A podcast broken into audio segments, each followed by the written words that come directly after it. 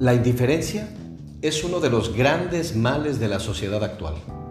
Estamos educando generaciones de mujeres y hombres preocupados por triunfar, progresar, destacar, producir y conseguir fama de manera rápida, por no decir vertiginosa. Para conseguir esto se fomenta negativamente la pasión, el hambre, el interés, el orgullo y la soberbia. Y todo esto poco tiene que ver con una voluntad bien enfocada por la inteligencia, una voluntad fuerte, perseverante y comprometida.